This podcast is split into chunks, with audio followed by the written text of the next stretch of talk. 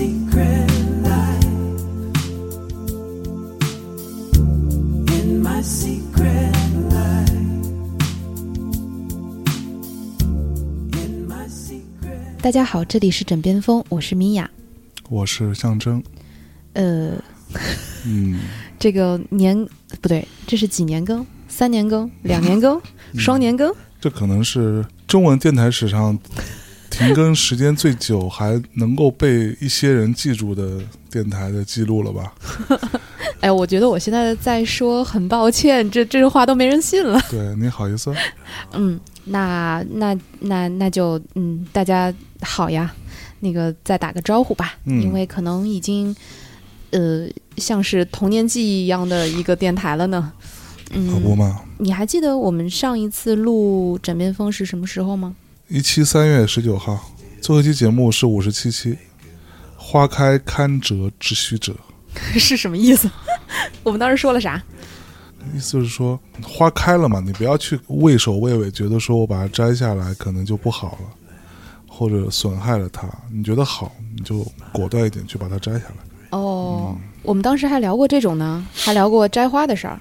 不是摘花，是情感哦 是情感 emotional。行行行行行，嗯那怎么说呢？我我我我其实呃也的确挺惭愧的。嗯嗯，我现在是在跟象征一起工作嘛，嗯然后呃在帮助象征一起做大内密谈这个敌台。嗯，在这个过程当中，我们会去做大内密谈的全国的线下见面。嗯经常在这种时候就会碰到有朋友暗戳戳的就会问说：“哎，那那个那个那个叫枕边风的对，怎么样了？还会有吗？对，还会有吗？” 嗯这个问题每当被大家问到的时候，其实我也会很认真的想一次。嗯嗯，其实我的确在枕边风录到后面的时候会有些犹豫，有些嗯迟疑。嗯刚开始结婚的时候，可能无知和勇气会占上风吧，所以那个时候你会觉得别人出现的问题，我通过我的聪明智慧，我会跟别人不一样，嗯哼我们会跟大家不一样。事实证明我们还真的跟大家不一样呢啊，呢。不，事实证明我们跟大家还挺相似的嘛。大家是指谁？大多数婚姻中的各位吧。我觉得差距还蛮大的。哦，是吗？嗯，嗯就是比如呢？我们所谓的大家和所谓的周围的人，或者说大多数人类们，我们认为的大多数并不是大多数，而且我们认为的大家也不是大家。我们跟大家差距太大了，好吗？其实我我想说的是，我原来以为可能我或者是你，嗯，即便我们遇到大家都会遇到的问题，但是我们不会为此而困扰，或者我们会很容易去解决这些问题。但事实上，这些问题就是会存在，而我有的时候也会很困惑，我也不知道该怎么解决。再加上，嗯，我们今年是结婚五年了嘛，嗯可能最开始结婚的时候，因为初次结婚没有经验，然后你觉得啥啥都很新鲜，那可不你，觉得婚姻当中哇发生好多事儿，好像跟一个人的生活有挺多区别的，所以最开始做枕边风。不就是一个实验性的初衷嘛？嗯那会觉得啊，似乎有那么点儿实验的意思。但是当，尤其是当进入三年以后，婚姻生活还重复性挺高的，可能我也变得比较麻木吧。所以会觉得就是没那么多话题，没那么多不一样的事儿值得被记录下来。当然，我们也会经常吵架，我们也会经常有各种各样的事儿发生，嗯但都没有让我有很强的再说一说的欲望。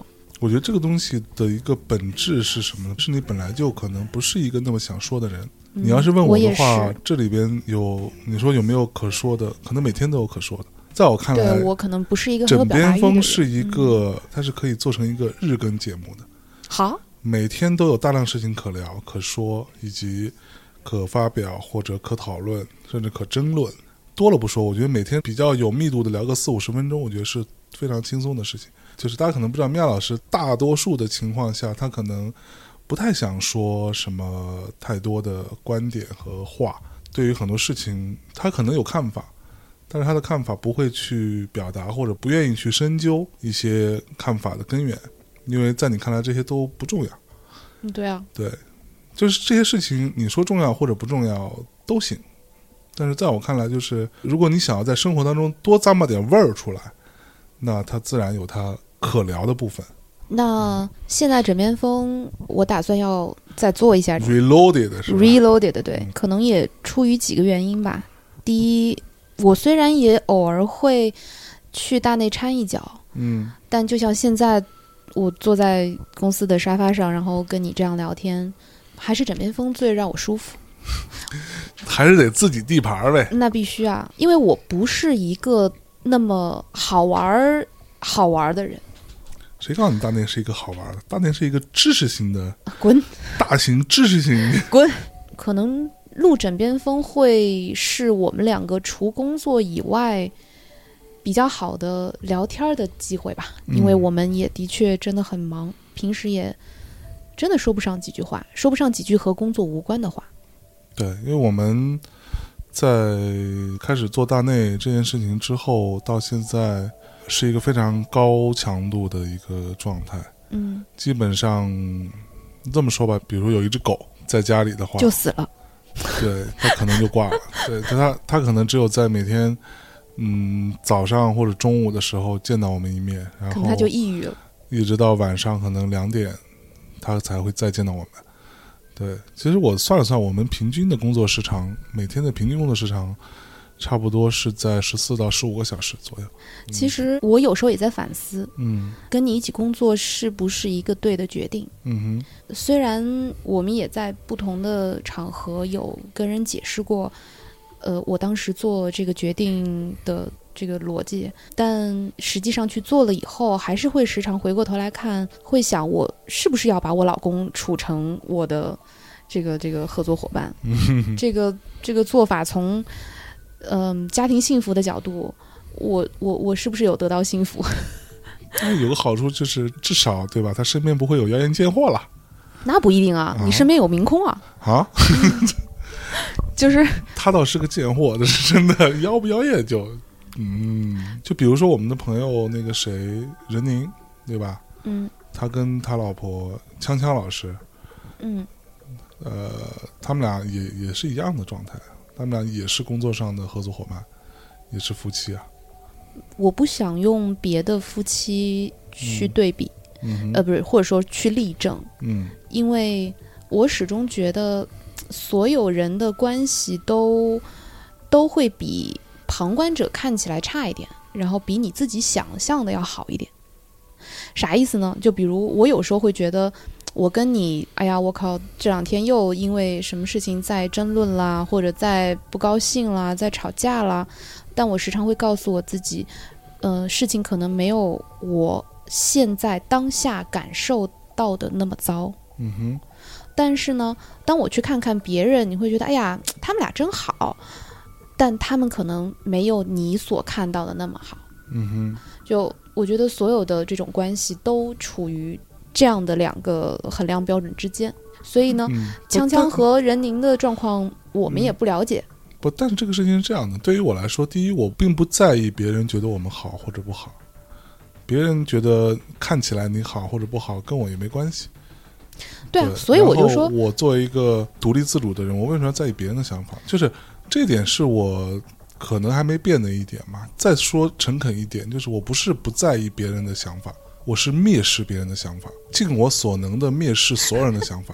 对，这个是我的处事态度。同时，我不认为说别人做的好与不好，就跟我们没有关系。我认为别人做的好与不好，不能说是用来增加信心，但是是可能从一些方法的层面上来说，也许有可能会有一些借鉴和学习，这是我的态度。怎么说呢？你你说的跟我说的不是一件事儿。嗯，我的意思是但是我说，说的是对的。哼，就是你 你不能拿任宁跟锵锵也是工作伙伴，也是就看起来好好的来佐证我们也可以成为合作伙伴。我我我没有拿这个来佐证啊，我只是说我们不是孤立。不是孤立不代表就好。你看你的逻辑有多么的受限，对吧？你看我说不是孤立，我有任何一句说他们好了吗？可是我们前面在讨论的是把夫妻关系一定程度上升级为夫妻关系加合作伙伴关系，是不是能让我得到幸福？嗯哼，这不就是好吗？这个不一定是好啊。大哥，不要诡辩了。我这跟你辩，你也辩不过我啊。哎，行行行，我辩不过你，嗯行了嗯，所以你喜欢跟我一起工作吗？来来来说说说真的一的，半一半吧。怎么个一半一半法？就是其中一半是工作上肯定会有很多的摩擦，或者说一些配合上的一些问题。这个东西是说实话，你要问我，我不喜欢跟任何人工作，嗯、这倒是没错。对我就喜欢自己待着。我很喜欢跟很多人一起交往，甚至一定程度上，如果你让我去掉这个部分，我可能会挺难过的。也不是，嗯你并不喜欢跟很多人社交，嗯你只喜欢跟一两个人，但是高频次的、持续的社交，就是你喜欢，呃，就这一小撮人，然后但是每次他们出现的人数不要超过三个，但是呢，就是这一波人换来换去，换来换去，嗯。嗯，也就意味着你的社交心理是，呃，基于一定的安全范围内的，你并不想再社交更多新的人了。嗯哼，嗯、你你其实是很讨厌遇见新人的，但是这波人呢，你也不希望他们哗的一下全出现了，嗯，这个对你来说也非常 overwhelming。嗯你要同时去面对或接待好多个人的时候，你也会很烦。嗯哼，也许吧。本质上来说，就是我没有热爱跟任何人一起工作，嗯哼，我觉得都会很烦。当然，这个烦的程度或大或小，嗯但这个烦，如果我有能力或者我有办法，我最好是能把它处理掉。嗯。对啊，处理掉的方式就是有一天我可以不用工作了，就最好，对吧但？是这一天要如何到来呢？就需要你去跟别人一起工作来 那去不就行了 是？这样的呀，所以你总有一个奋斗目标嘛。然后，嗯，第二件事情就是，妙老师会在工作过程当中，他其实是会有很多不理性的部分的，未见得他真的就是因为跟我的夫妻的关系导致他不理性，而是因为他本身就是一个这样的人。我的衡量的这个标尺里边，你的理性跟不理性大概是六四的比例，理性占六，不理性占四。你有兴趣听一听我对你的标尺吗？我的标尺那不是一个全然理性的人吗？嗯，大概理性和非理性大概是三七吧，理性三，非理性七。啊然后你的。然后你的那百分之七十导致了我的那百分之四十。对，所以所以你要问我说这个东西感觉怎么样？我觉得就是嗯有好有坏，但是整体来说还是不错的。你会减少一个很大的部分，就是比如说我们都在相对大一点的公司或者国际公司里边工作过，你有大量的时间都是在时刻提醒自己 “you don't trust anyone”，对吧？每个人都是都是坏人，事实上是每个人都是或多或少存在一些恶意的人。这种情况，比如我跟米娅在一起工作，我不会担心这件事情，不会花精力在这件事情上。就你至少不用担心说跟我一起做事情的人，他会对我有别的想法，或者说有什么案件在等着我，诸如此类。我是一个很好斗的人，所以你如果激发了我去搞这件事情的话，那我可能就会花百分之九十精力在搞这件事情上。以我过往的经验，搞得还不差。对，所以很容易就沾沾自喜。其实这样的就是怎么说呢？我可能是一个某一些领域还挺聪明的人，但在更多领域就非常蠢。但在我比较聪明的这些部分，我做的比一般人都要好，只要我想做。比如说在搞这些脏事儿上，我发现我也不是没天赋，但是我真的要搞起来的话，那可能就会比一般人都搞得要好一点。我的对手们就会很惨。对于我这样一个性格的人来说，这些所谓的小成功、小成就，会很容易让我觉得，嗯，还蛮爽的。他会模糊我的那个焦点。那我到底是来干嘛来了？你刚刚完美的例证了那百分之七十。厉害吗？嗯，但的确，我觉得你在集中注意力、咬紧目标这件事情上是比较弱的。嗯哼，就是当跟你一起工作的时候，嗯呃，你像一个就那种特别有好奇心的小孩儿，你会东跑西跑、东看西看，你很容易在去到一个目的地的路上看到另一个岔路口，然后觉得诶，这个看起来也不错哦，然后就跑过去了，嗯，然后好后玩的哟。你就再也找不到你最开始的目标了。嗯嗯这个也是很多时候让我非常抓狂的其中一个点。嗯哼我觉得跟你一起工作让我苍老了很多。我操！没有没有没有没有，就是呃，比如说，如果我们是大家，评评理啊！很多线下见面会见过米娅老师的，你就知道他刚刚在说一句谎话。哪有嗯，That's a totally lie。真的啊、真的啊、我原来还可以更年轻一点。哦，我操！行，这么说吧，如果我们呃是普通的夫妻，当然我们各自也会为各自的其他事儿而心烦，嗯但是因为你的烦恼，你不必要那么走心嘛。嗯但现在你所焦虑、所烦恼的，就是你最爱的人的事情，嗯哼然后是关系着这个家庭基础的一些事情，嗯哼那你自然会更操心一些，更努力一些，或者更较真儿一些。嗯也正因为这样，嗯、可能我的保护欲会更强一点，嗯哼呃，那么操的心就更多一点，嗯那么也使得你养成了不好的依赖的这个习惯，就使得必须得持续的操心下去，嗯，然后苍老就发生了呀，后喂，就是嗯，就是我并不享受这个状态。嗯哼我并不享受全然成为一个保护者，全然成为一个管家式的人。一来，我其实没有做的那么好，在这个部分，我的能力和天赋技能点没有那么高。嗯但是因为这件事对我足够重要，所以我会逼迫自己去成为那样的人。嗯哼嗯，你说在这条路径上有没有所得呢？有没有因此而增长了一些天赋技能点呢？有有有，当然有，我当然有学到，但是我是不是因此而很很开心、很快乐呢？也没有。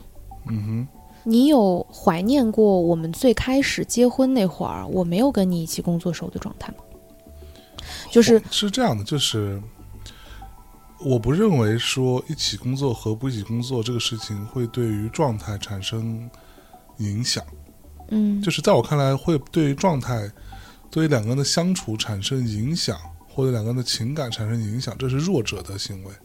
Fucking losers，这个东西在我看来没有变化。但你要你要说具体的相处的形式跟细节，那当然有很大变化。每个人都有，即使没有一起工作，你也会有很大变化。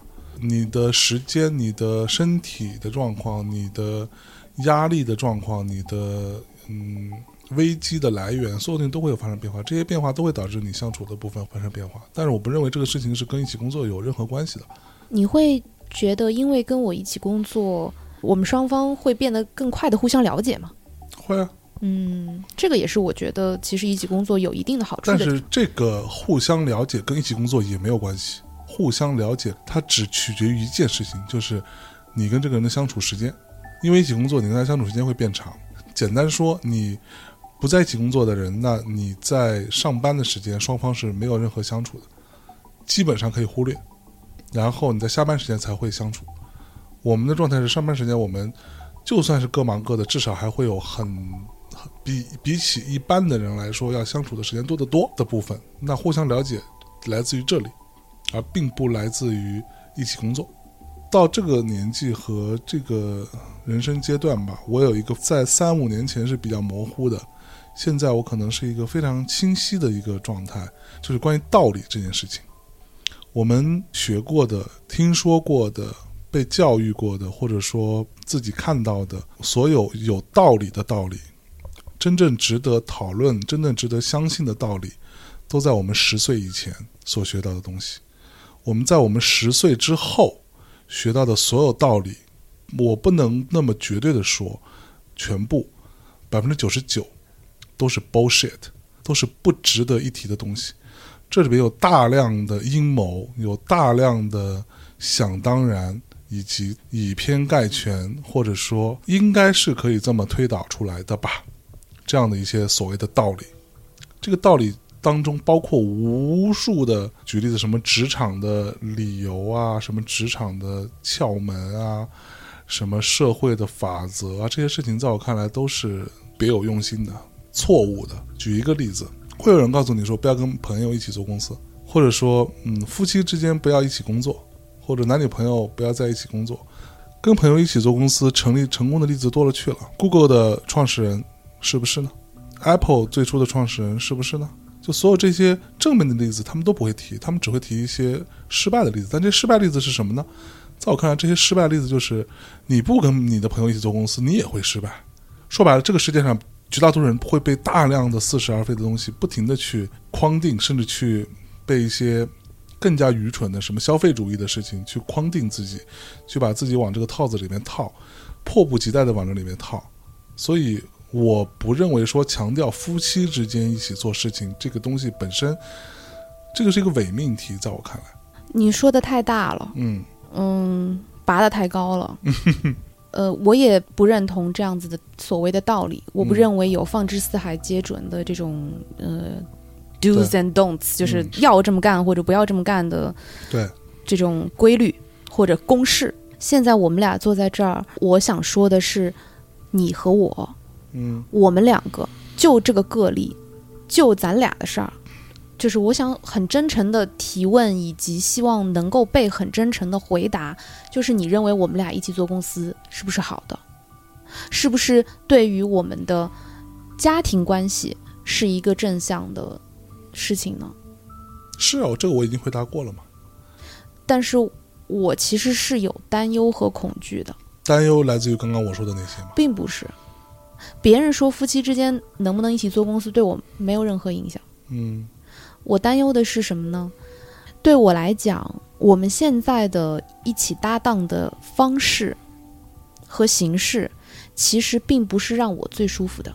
嗯我会担忧这样子的一种拍档模式会沿用到我们的家庭关系中。什么意思呢？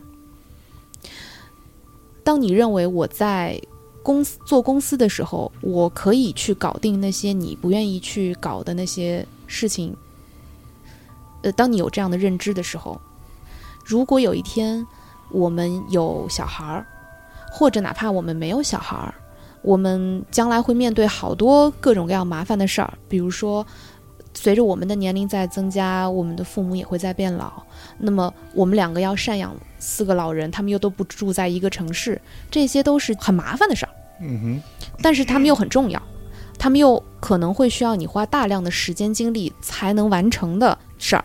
我不希望我们在工作上的拍档模式沿用到家庭关系的处理上。我之前跟小辉聊过一次天，然后类似的不能算是同类型的事情，但是类似的状况我也跟他聊过。然后他当时反问我一句的话，让我还挺醍醐灌顶的吧。他要说一句话：“那这件事情发生了吗？发生了，发生了，对啊，哪里发生了？我想问问。我举个例子嘛，嗯就是嗯，比如说前段时间，呃，我就是你你爸爸不是做手术嘛，嗯然后我们要回家，嗯呃，我们俩其实争论了很久，就是怎么样在夹缝当中挤出一些时间，都能够回去看看他。嗯在我们去安排这个行程的过程当中，我觉得，嗯，你对我的期待是工作伙伴的期待，而不是家人，就或或者说不是呃丈夫对妻子的期待。嗯，恰恰相反，那我想就很简单。这个事情如果是工作伙伴的期待的话，那我自己安排好了，我自己去，这是工作伙伴的期待。不，我的意思是说，因为你在工作上，你会期待我去安排好这些事，所以在整个的、整个的，整个这件事情是我在安排，对啊，这个整个这件事情是我在安排，对啊，所以我安排，我当然会去跟你去商量说你要怎么办。那这个事情我我当然会希望说你也能够安排好。当但是我我们当时在争论的情况下，就是你会认为我应该要去安排好所有这些事情，而我当时安排不好。是我安排我的事，你的事情我不能帮你安排，对吗？我当然我会提出希望，这个是重点啊，就是这个是完全的家庭的一个关系，而不是工作伙伴的关系。你恰恰说反了。如果说是工作伙伴关系的话，那我今天就是这样安排了，然后我对你提出要求，我说我希望你你这样子安排，你看行不行？你要说不行，那就不行了，对吗？那所以，如果是夫妻之间，你要这么安排，我不能说不行吗？不是啊，当然你也可以不安排嘛，这是我的态度嘛。就是你如果不安排，是不是对于就是所谓的家庭关系会不好？对吗？不不是不是啊，你觉得不会啊？这样的话，你也可以不用回去嘛。简单说，不是，我会认为，如果我们是以丈夫和妻子的身份，那么第一，你也会更考虑一些我当时的情况，包括我的身体情况。就是我觉得这个是一个，比如说你在初衷上你就认为我应该很刚的去把这件事儿干了，这个是我当时的感受啊。怎么说呢？就我是这样，我觉得你的感受也没错，但是我的初衷不是这样，就不要从初衷推到别人。我没有在推导，我就说我的感受是这样第二。点是感受是感受，但实际情况是实际情况，实际情况是去或者不去，什么时候去，它有一个，就这个事情，我觉得可能对于对于很多人来说都会有遇到这样的状况，就是你去干嘛的？你去你要不要先大概说一下这个故事是是什么样子的？其实这故事特别争了那么久其，实故事就是因为我爸爸他呃，就是做了一个算是一个小手术吧，就在腿腿的部分有一个很小的小手术，但是呢，他第一次做这样的手术，啊没有经验。嗯，对身体健壮的一个非常时髦的，但是因为他在做手术的时候，我们其实是正好在冰岛，还是在斯德哥尔摩，也不知道，反正就大概就那个时间段，就是我们在国外，所以呢，他也没告诉我们，因为事儿本身并不大嘛，所以。呃，我妈妈也也就做决定说，也不用过来跟我们说，非得怎么怎么着，回来再说吧。等到我回来，他就跟我讲这个事儿，然后我就说，哦，那我是不是得回去看一下？然后呢，又正好赶上我的一个好朋友、一个同事，对吧，在连云港结婚，然后呢，他也是我多年的一个工作搭档，那我肯定是要去的。他作为一个年纪也老大不小了的剩男，终于嫁出去了终于。嫁出去了，对吧？然后我肯定是要去的，所以我其实当时的安排是我在从冰岛回来的，就回来在家里住了一个晚上，然后第二天就要去，是这样的一一种安排模式。但是呢，从北京飞连云港的这个呃飞机呢是非常奇怪的，它只有在我那一天是有晚上飞的那一班，但第二天就没有了。所以我当时就跟米娅在说，那我们要不要一起去？但是呢，他在北京的工作的事情呢，说白了，我们俩必须得有一个人在，就是第二天的这个事儿。于是我们就要来商量这个事情的怎么解决。当然，最理想状况就是我们俩都去，又去看了爸妈，又去呃给老爸对吧说点好话，然后鼓励鼓励他。其实发现也没多严重，对，然后同时又能参加婚礼，这是当然是最理想的一个情况。但是呢，其实说实话，我们刚从北欧回来都很累，又有时差，年纪大了吧，这个倒时差这件事情还真的是有点不容易。所以当时米娅就一直迟迟没有做这个决定，她说要怎么办，对吧？我们俩商量的结果就是我先买机票，至少我自己无论如何需要在那个时候去。然后呢，第二天的事情留给米娅来处理，然后我们再来商量这个事情要怎么办，大概是这样的一个情况吧。当然，我们讲说最理想状况就是先去一起看父母，然后一起参加婚礼，然后参加完婚礼回来继续陪父母，然后再住一晚上再回来，这是最理想状况。但是退而求其次呢，如果不能达成呢，那就是至少我去参加婚礼，我去陪父母，然后米娅赶上后半程来陪爸妈。再次的情况就是我们俩都参加不了婚礼，也不能陪父母，大概是这样的一个逻辑。你还试图分析了一下，对，不是试图，这是事实嘛？呃，其实当时象征跟我说爸爸已经做完手术的时候，嗯。其实我立刻当下就回复你说我们肯定要回去嘛，嗯，因为这个是他他 第一次。做手术，面面面对人生的难，对，那我我们肯定是必须必然要回去的，对，呃，不然的话，人家会很没有安全感，会觉得哎呀，这个将来能不能好好的对待我呀？当我年纪大了的时候，对吧？所以我，们这个其实对于父母是很重要的。很重要的，说白了，我们回去真的没有半点屁用。对从从物理层面上来说，对那你只不过是安慰安慰心理层面上。但是说实话呢，就从情绪上来说，你要就是我相信很多听众你们也会碰到这些问题啊。可能并不是因为父母老了会得病，你们他平时也也可能会生病的。那有一些状况，你真的就是你出现可能真的没什么用，从 physical 的层面上来说，但是你真的要去。我跟你讲，特别典型的状况就是我回到家，我爸哎开心一点，等你到了，他开心三点，就明显不一样我。还有两点呢。就他就他看到你会跟别，但他可能是因为我跟我跟我父母的关系没有米娅跟我父母关系好，对呃，也是也是对，所以他看到他们看到米娅这不肯，定的吗？他们看到米娅会更加的开心，所以看到米娅之后，我爸就嗯就可以心情好的不行，说哎呀，我我儿子和媳妇儿都回来看看我了，很很非常开心，然后就可以不用拄拐就可以走路，还可以开车呢。后来，对，其实在，在整个这个过程当中，我的态度可能对老人来说更重要一些。你毕竟是有血缘关系的亲儿子嘛，是是是不是啊？我也不知道，然后，从他们对我的表现来说，我觉得悬。嗯、那那所以就是他们对你的担忧，或者说，如果要说立 flag 的话，其实是我我立 flag 的这个更重要一点。嗯嗯所以这个也是我一开始就说我们应该要去的，但是在安排安排如何能够在工作、看父母，呃，还有各种时间的调度上能够恩全，同时都能够满足。在这个过程当中，我们两个的沟通其实是不好的。嗯这就是我刚才说的，你对我的期待是合作方的期待，嗯，是合作伙伴的期待。我认为，呃，首先，嗯，如果说我们是夫妻的话，我更希望能够来跟你商量，我们如何能够一起把这件事情完成。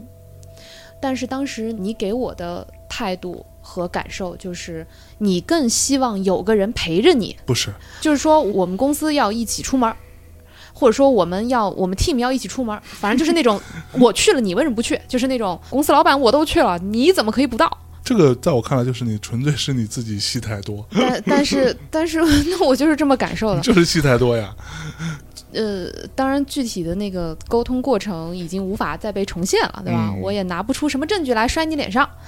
但是这个就是我当时的感受。嗯那么，我认为，如果你只是需要人陪，我最亲爱的老公，有一件事情是在接下来我们的人生当中，我们必然会遇见的，嗯哼。就是我们两个需要能够单打独斗，哼，我们两个需要能够同时，就是我们要能分开，然后各自去完成一些事情。嗯哼，可能因为我们日常在工作当中非常习惯于我们成为一个 team 一起，就这个 team 可能比夫妻的 team 要更紧密一些。嗯我们时常需要同时面对同一件事儿，比如说去 Fuji，虽然我们的职能和分工不同，但是我们就同进同出嘛。嗯但这种状况，在接下来我们应该要调整和成长。嗯哼，很现实的就是，如果我公公，也就是你父亲生病的同时，如果我父亲也生病呢，嗯哼，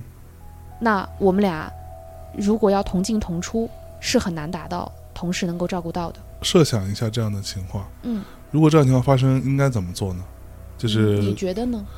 我们两个先各自奔各自的父母去，嗯然后再，switch，switch switch 之后，再各自从那个地方再回北京。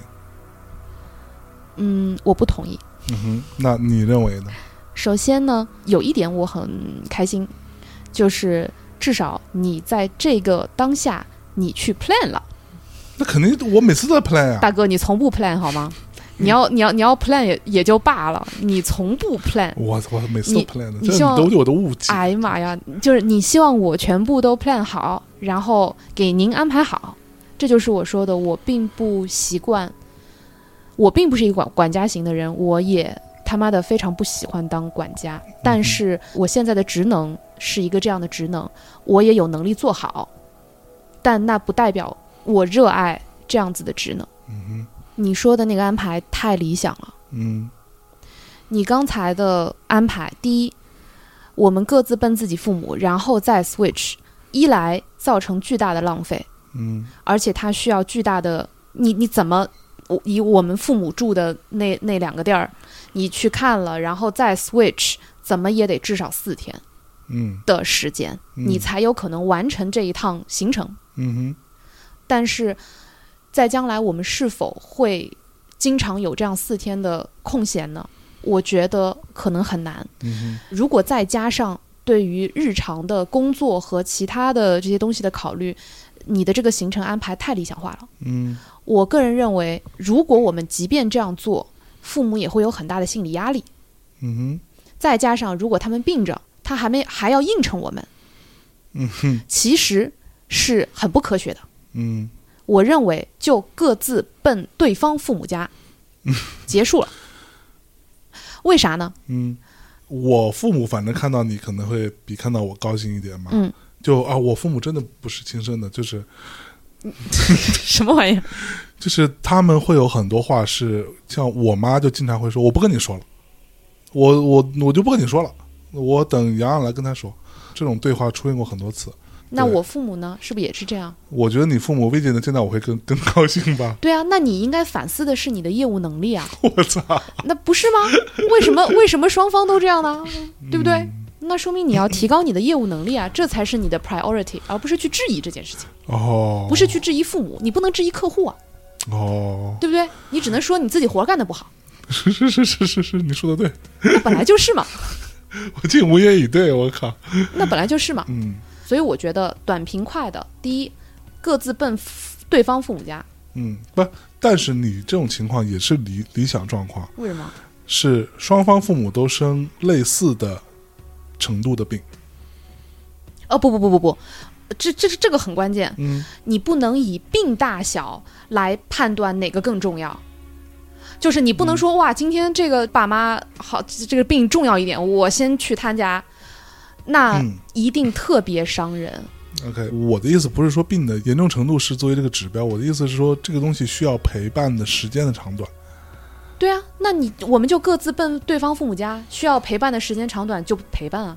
比如说举个例子，嗯我去你爸妈家，你去我爸妈家，嗯哪个病重一点，那就这个人就陪伴啊，这有什么可说的？OK，然后短短一些的那个人就回去雇公司喽，这不是非常科学吗？是，但是还有另外一种情况，你也没有考虑到，举个例子，嗯比如说你是要攻破我的这个 这个是不是，我我觉得我觉得就咱们既然讨论就讨论清楚，哦对，吧？可以可以可以，来沙盘推演一下。这种沙盘推演之后是很有用的。嗯举个例子，比如说我我老爸，对吧？这次嗯生的这个病是腿部疾病，嗯导致他可能行走上会有问题。嗯，那这个时候，在我看来，男孩更男孩更更好用一些。对，说白了，你得有人去扶去扶他。我妈肯定扶扶不动他，我爸一米八的个子，嗯你也扶不动，对吧？肯定得最后得我扶。那如果说你老爸老妈那边，比如说是不用搀扶，不用出太多这种体力上的这种协助的这种这种问题，那这个情况怎么办呢？呃，我觉得这一类比较像个例吧，就是说不是说个例，就是首先呢，各自去伺候自己爸妈呢，肯定是最舒服的。嗯你别说是什么男女啦、搀扶啦，嗯呃我妈要是看到我，对吧，怎么也能吼两句，心情还能好点儿。她看到你，她也不可能跟你对吼，他人家也也可以吼两啊，句。不，她她吼你两句，你再吼吼她两句，她没准还被气着，是不是？我是那种我是那种人吗那？谁知道呢？谁知道呢？你这不理性有百分之七十啊！那是你说的，你你现在你这是一个稻草人，你知道吗？你竖一个稻草人，然后打这个稻草人，太坏了，这个人真的不是。，那那那那就是这样，就是嗯自己爸妈肯定是自己亲生的小孩儿去服侍，嗯，如果病了的话，嗯自己亲生的小孩儿去服侍，肯定是最贴己的，嗯无论是哪个。那但是如果一直是这样，就会使得两边就会很疏离嘛。嗯嗯。那么，所以这个不代表是一定的，就是必须得严格遵守交叉那个服饰，嗯嗯呃，这个是可以调调的嘛。嗯。那但是如果有可能的情况下，我当然是希望，呃，大家之间不要 不要以你家我家这么这么这样子去去分，嗯嗯。嗯然后呃再加上你本来服侍人伺候人就市级功能也很很差，就是我的市级功能更更强强一点，业务能力更强一点，嗯，所以如果真要说要从这个角度去思考，那我得跑两边儿。嗯嗯才能达到最大的功效。嗯 就所以我会觉得这些都是嗯具体问题具体分析的时候再去调控的。但总的来说，我认为，呃什么先去各自父母家，然后再交叉，这个是不科学的。嗯我们必须要学会。那我举个例子，如果这个时候我正好在国外呢？嗯，那对啊，对啊，就是这种例子，就是这种情况都是有可能发生的。那你就要自己去面对两边啊，米娅说的对，那你就要提高你的业务能力啊。嗯嗯嗯，业务能力是第一位的，然后才是谁家先谁家后。我觉得，嗯，我我非常幸运，就是我的公婆和嗯。我的父母，总的来说还还是身体棒棒的感觉，棒棒的，对。然后也是蛮呃相对比较比较讲道理吧，嗯所以不太会那种各种就是谁家先谁家后争风吃醋的这种事儿。就是。嗯，从生活搭档来说，你你觉得我是个好搭档吗？就是就我你当然不是啊，你太不是了，你。那那米娅老师那生活，我靠，嗯那你有兴趣听听我的我的想法吗？你还有想法呢？你是不是很慌？对，我听听，我听听，对我我洗耳恭听，呃。呃，我觉得你是一个好的生活搭档，嗯，那可不，呃，必然我是啊，但是你是一个很，就是我可以想象当中最糟糕的工作搭档。嗯，就如果不是因为这是我们家的事儿，我大概第一天就跟你吵吵翻了，就第一天就跟你闹翻了。嗯嗯，当然也可能跟跟我们俩的嗯个性有关系，就是可能我我在除工作外的其他事情上都很无所谓，嗯但是一旦涉及到工作，我会非常的较真儿。嗯然后也掌控欲很强，也不是掌控欲很，就是很很，control freak 的人，对，是不是很精准？control freak，好吧？对，那我就是一个非常 control freak 的人。嗯嗯，对，所以当这个部分撞上你在工作上面的呃懒散疏离，我哪里懒散我靠，然后就是天哪，我就觉得，哎，这个人你还不能管他，因为这个人一来是你丈夫，二来呃当然不是说丈夫就不能管啊，而是说有的时候我会觉得，正是因为你我是夫妻关系，所以你在有些事情上会更不认真，你会觉得，呃，如果你是面对一个同事，呃，甚至一个下属，你都会呃不好意思不去做。或者你会不好意思拖延。但是哦。正因为我是你嗯妻子，你会觉得哎没事儿，才不是呢，就是，但凡是我们两个需要商量的事情，你就会很很推诿，然后这种推诿是一定程度上你会觉得，反正老婆我我我什么样子她都见过，所以我就可以赖着，就是我就可以很赖。嗯，这个对我的人品产生了巨大的质疑啊！哦，那是啊，对啊，我就觉得为什么呢？凭什么呢？那为什么呢？没有这件事，它没有发生，对，是你的幻觉。我其实一度一度因为，嗯、跟你在工作上的配合方式让我蛮灰心的。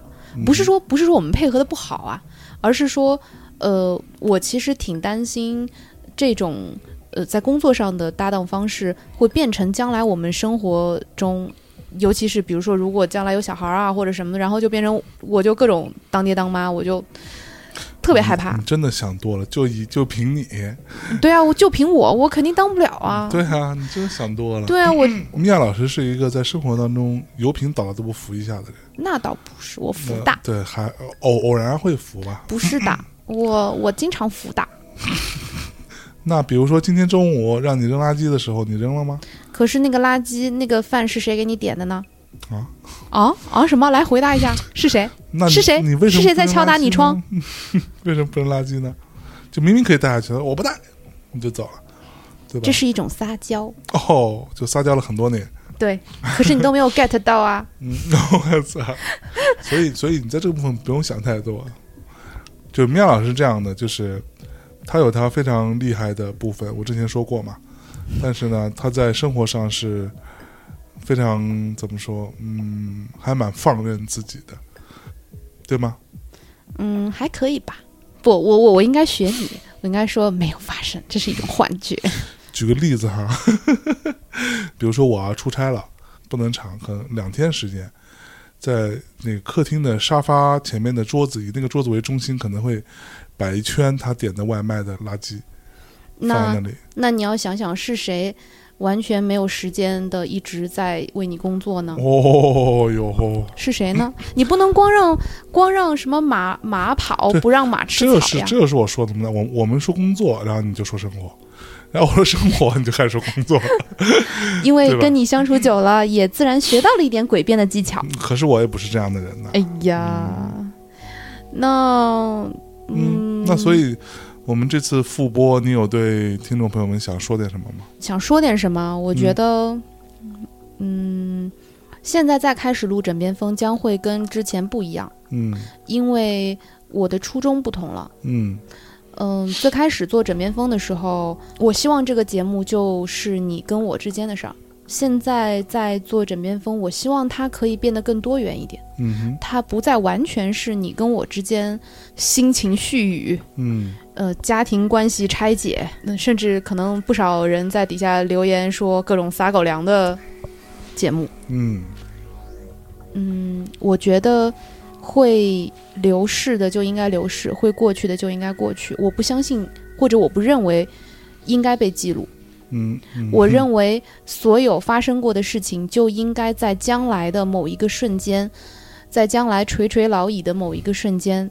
当你六十四岁的时候，回头一想，哎，曾经好像依稀有发生过一件什么事儿，但是我却想不起来了。嗯我觉得这才是真实。其实我觉得我们是不是可以这个节目出来之后做一个小征集？嗯呃，大家从一七年三月份到现在七月份，有将近两年半嗯的时间没见了啊。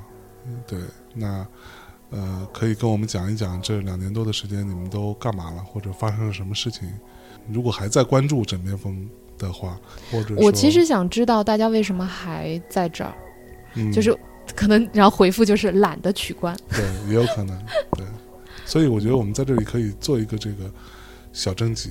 那我们下一期就可以来跟大家聊一聊这两年多各自都发生了什么，好吧？嗯，也行啊。嗯，写一段文字或者一些图片，或者发一段音频等等这些方式给我们留言，呃，跟我们分享一下这两年多你们的人生发生了什么变化，或者说你们呃这两年多以来还有什么新的问题又发生，呃，想要获取一些参考意见的或者什么之类都可以。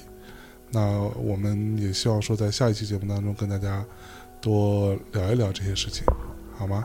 嗯那就这期就先到这里。嗯，好。那最后给大家带来一首歌，结嗯束这期节目。好的，嗯，那说再见，大家晚安。